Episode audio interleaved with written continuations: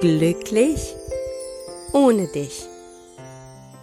Der Liebeskummer-Podcast für Frauen, die sich auf dem Weg machen, wieder zu sich selbst zu finden und mit der Vergangenheit endgültig abschließen wollen.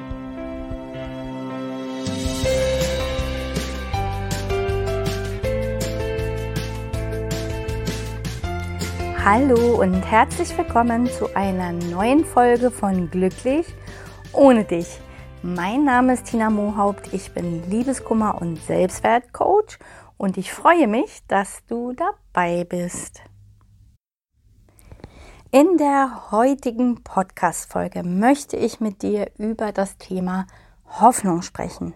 Warum die Hoffnung am Anfang der Trennung ja beinahe schon überlebenswichtig ist, wie du sie für dich nutzen kannst. Aber wir sprechen auch darüber, wann dir Hoffnung im Weg steht.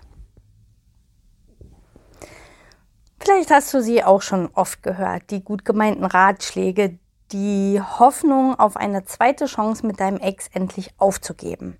Vergiss ihn, du hast was Besseres verdient, akzeptiere doch endlich, dass es vorbei ist, er kommt nicht mehr zurück, sieh nach vorn. So wahr diese Aussagen im Kern auch sind, in der Realität eines frisch getrennten sind diese Dinge kaum umsetzbar und verfehlen am Anfang natürlich auch ihre Wirkung. Wie soll man denn die Hoffnung aufgeben, wenn man noch so sehr liebt? Und warum sollte man das überhaupt tun? Ich erinnere mich noch sehr gut an die Zeit zurück, als ich mit meiner Trennung konfrontiert war und vor lauter Schmerz nicht mehr wusste, wohin mit mir. Es tat so weh, dass ich kaum atmen konnte und es fiel mir schwer, morgens überhaupt aufzustehen. Und dann, ja, sollst du nach vorne schauen. In dem Moment fragst du dich, ja, was soll denn da vorne sein?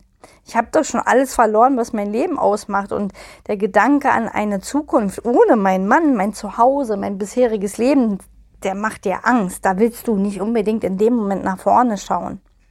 Weil die Zukunft fühlt sich dann an oder war für mich persönlich ein riesengroßes schwarzes Loch. Einfach dieses Ungewisse. Und alles, was ich in dieser Zeit hatte, war meine Hoffnung. Für die Hoffnung auf eine glückliche Wendung bin ich zu jener Zeit immer wieder aufgestanden. Für die Hoffnung habe ich weiter geatmet. Für die Hoffnung habe ich Tag für Tag überlebt. Die Hoffnung auf meine zweite Chance war mein Halt in der ersten Phase, in dieser schlimmsten Phase. Und hätte man sie mir damals genommen, wäre ich vollständig zusammengebrochen und mein Überlebenswille gleich mit. Das heißt also, gerade am Anfang ist die Hoffnung tatsächlich überlebenswichtig, weil sie hält dich aufrecht. Ja? Sie sorgt dafür, dass du erstmal weitermachst. Und trotzdem ist Hoffnung ein zweischneidiges Schwert. Denn sie sollte dir keinesfalls dazu dienen, zu lange an der Vergangenheit festzuhalten. Am Anfang einer Trennung steht immer die erste Phase des Nicht-Wahrhaben-Wollens und der Verleugnung. Ja, das heißt, wir hoffen jeden Tag, dass alles wieder gut wird und dass alles nur eine vorübergehende Krise wäre. Und in dieser Phase deuten wir jede noch so kleine und vermeintlich positive Aussage des Ex-Partners als Bestätigung unserer Hoffnung. Wir versuchen alles, um den Partner zurückzugewinnen, selbst wenn dieser sich sogar ganz klar distanziert. Und so paradox es klingen mag, am Anfang einer Trennung dient dir die Hoffnung als Schutzmechanismus. In dieser ersten Phase ist Hoffnung ein ganz wichtiger Bestandteil deines Heilungsprozesses. Und genau so solltest du sie auch betrachten. Hoffnung gibt dir Kraft zum Durchatmen. Der Gedanke an ein gutes Ende verschafft dir Zeit und macht den Übergang ein wenig leichter und erträglicher. Es ist quasi wie so eine emotionale Krücke.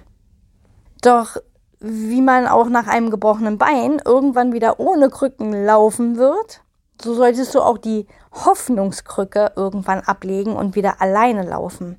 Ähnlich wie beim gebrochenen Bein braucht ein gebrochenes Herz seine Zeit, um zu heilen. Und du kannst sehr viel dafür tun, diese Heilung zu unterstützen oder auch zu beschleunigen. Ja, und das machst du, indem du Abstand gewinnst. Auch wenn du insgeheim noch Hoffnung hast, solltest du dich vorerst nur um dich selbst kümmern und Abstand schaffen. Der wichtigste Schritt zur Ablösung ist immer der Kontaktabbruch zum Ex-Partner. Nur so schafft man dauerhaft die Trennung emotional zu verarbeiten. Ja, ich habe auch schon über das Thema Kontaktabbruch eine Folge aufgenommen. Kannst du gerne ja auch noch mal reinschauen. Es gibt natürlich auch Gründe, die einen Kontakt nötig machen. Ja, wenn zum Beispiel gemeinsame Kinder da sind und äh, Regelungen getroffen werden müssen. Ähm, aber da empfehle ich generell, auch das habe ich in der anderen Podcast-Folge schon besprochen, diese Dinge vorerst schriftlich zu vereinbaren. Jeder persönliche Kontakt reißt deine Wunden wieder auf und meistens verhärten sich die Fronten dann sogar noch mehr, weil man vielleicht bis ins Bodenlose diskutiert. Also hier wirklich Abstand schaffen ist auch hier das Wichtigste.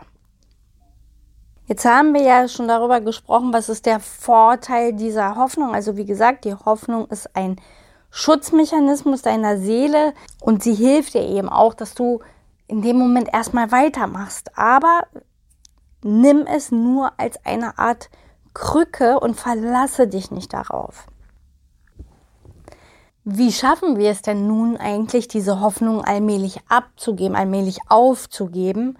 Und hier hilft nur die Akzeptanz, das heißt dieses Auseinandersetzen mit der Realität.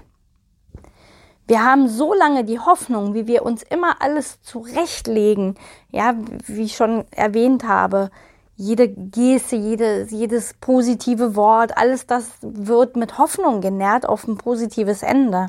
Und hier hilft wirklich nur das Auseinandersetzen mit dem, was wirklich da ist. Was sagt mein Ex wirklich? Wie verhält sich mein Ex? Und ist das, was ich daraus mache, entspricht das wirklich der Wahrheit? Und da hilft immer die Klarheit. Ja, wirklich Klarheit darüber zu kriegen, wo steht jetzt der andere und wo stehe ich? Und viele haben natürlich Angst vor diesem Schritt, dieser Klarheit. Denn allzu gerne projizieren wir etwas rein in sein Verhalten, in seine Worte und sehen die Dinge nicht, wie sie wirklich sind. Und dafür musst du für, ja, einfach deinen eigenen persönlichen Weg finden, wie das für dich funktioniert. Manche Menschen müssen das halt sehr, sehr schmerzhaft für sich lernen, indem sie halt sich immer wieder mit dem Ex auseinandersetzen und immer wieder zu hören kriegen, ich will nicht mehr. Ja, auch wenn das halt schmerzhaft ist. Es gibt eben Menschen, die so oft wieder in diese Verletzung gehen müssen, bis es gut ist. Und das spreche ich hier aus Erfahrung. Ich war halt so, immer wieder hinzurennen, immer wieder äh, zu hören, ich will nicht mehr, ich will nicht mehr. Und ich habe es dann trotzdem noch nicht geglaubt. Ja, bis irgendwann nach einigen Jahren für mich klar war, es ist so. Er will einfach nicht wieder zurück. Egal wie die Situation im Außen ist, egal ob er in seiner neuen Beziehung glücklich ist oder unglücklich ist, ganz egal, ob er ja wirklich auch selber teilweise ja noch gar nicht drüber weg war, wollte er trotzdem nicht zurück. Und in diese Akzeptanz zu finden, das heißt erstmal überhaupt aus dieser Hoffnung herauszukommen, ist ein Riesenschritt, dann ins Loslassen zu kommen. Und auch wenn es sich vielleicht beängstigend anfühlt, die Hoffnung zu verlieren, so ist das was Gutes, ja. Wenn, wenn du wirklich merkst, langsam habe ich keine Hoffnung mehr auf, auf ein positives Ende, ich habe keine Hoffnung mehr, dass er nochmal zurückkommt, dann ist das an dieser Stelle wirklich für dich persönlich was Gutes. Denn erst dieses Aufgeben der Hoffnung schafft überhaupt den Nährboden loslassen zu können, macht den Weg frei für eine neue Zukunft für dich und macht letztendlich dich frei abschließend einfach nochmal.